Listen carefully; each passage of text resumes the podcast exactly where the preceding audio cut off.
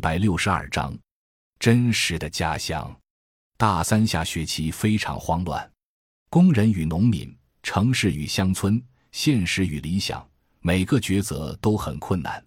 一度选择了考研来逃避，最终还是放下考研的材料，认真痛苦的去想回归初心还是乡村。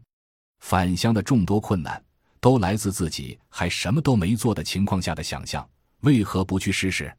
就这样决定了。现在想来，真的是不知者无畏呀。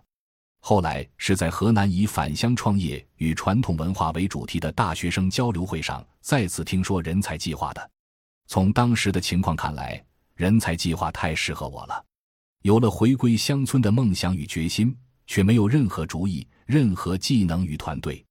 负责人才计划的少雄哥对人才计划十一期培养方式的描述也令人十分向往，与在地成熟的农民合作组织相结合，为理想被激发的年轻人们提供返乡的可能。于是我参加了人才计划十一期，留在了蒲韩乡村。蒲韩乡村是一个非常丰富多元的社区，容纳了不同的学习需求。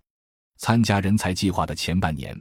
我们几个学员刚开始跟着少雄哥一起做过蒲韩乡村辅导员手册，也借此机会把蒲韩乡村整体了解了一遍。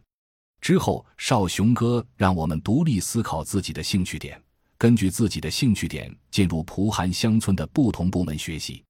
但对于我来说，明确自己的兴趣点好困难，一度苦思冥想，到最后明确的不是自己的兴趣点，而是我要返乡。在蒲韩乡村，我想要学最基础的入户工作，因此我跟着蒲韩乡村综合业务辅导员下乡数月。综合业务共有十八个辅导员，清一色的当地农村女性，年龄从十八岁到五十余岁不等，每人负责二百户左右的社员工作，大多数时间是在一户户的走访农户。我跟着他们从开始克服方言障碍，接下来留心他们的交流内容。然后是感受交流技巧，再到最后却是有些焦躁了。平易近人是最基本的入户素质要求，一定要善良，但不能是义气；一定要真心，但不能是单纯。我们一向以敦厚善良来形容农民，但现实中农民是非常多元的，狡黠与贪心，甚至无赖与狂徒，基本上存在于每个村庄里。所以，入户是相对综合素质要求很高的工作。我先是为每天有一点发现而兴奋，再是为自己的木讷单纯而感到怀疑，最后是因参与感不强而有些焦躁。就在焦躁之时，寒假来了。半年来的学习中，时常想，如果我回家会如何如何。这时也恰好趁寒假之际回家再做些探索，又去参加了河南区的大学生支农调研交流会，借交流会之际带一支队伍回家。然而假期得到的不是鼓舞，却是打击。没有回家的人还在远处漂泊，回家的人分头转进了棋牌室。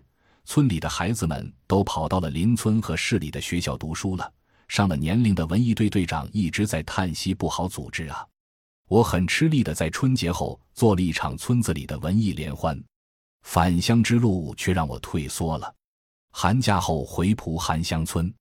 我们几人在谈学习计划。我说：“我现在不想返乡故乡了，现在返乡我就是找死啊！先积蓄能力与资源，以后再看机会吧。”这半年的日子，我跟随蒲韩乡村老干事两个月，回学校忙毕业的事情一个月，在农场劳动一段时间，就这样人才计划结束了。半年来忙忙碌碌，终于拿到了学校的毕业证与人才计划的毕业证，但却毫无修成正果的感觉。暂不返回自己的家乡，那先去哪里呢？感谢您的收听，本集已经播讲完毕。喜欢请订阅专辑，关注主播主页，更多精彩内容等着你。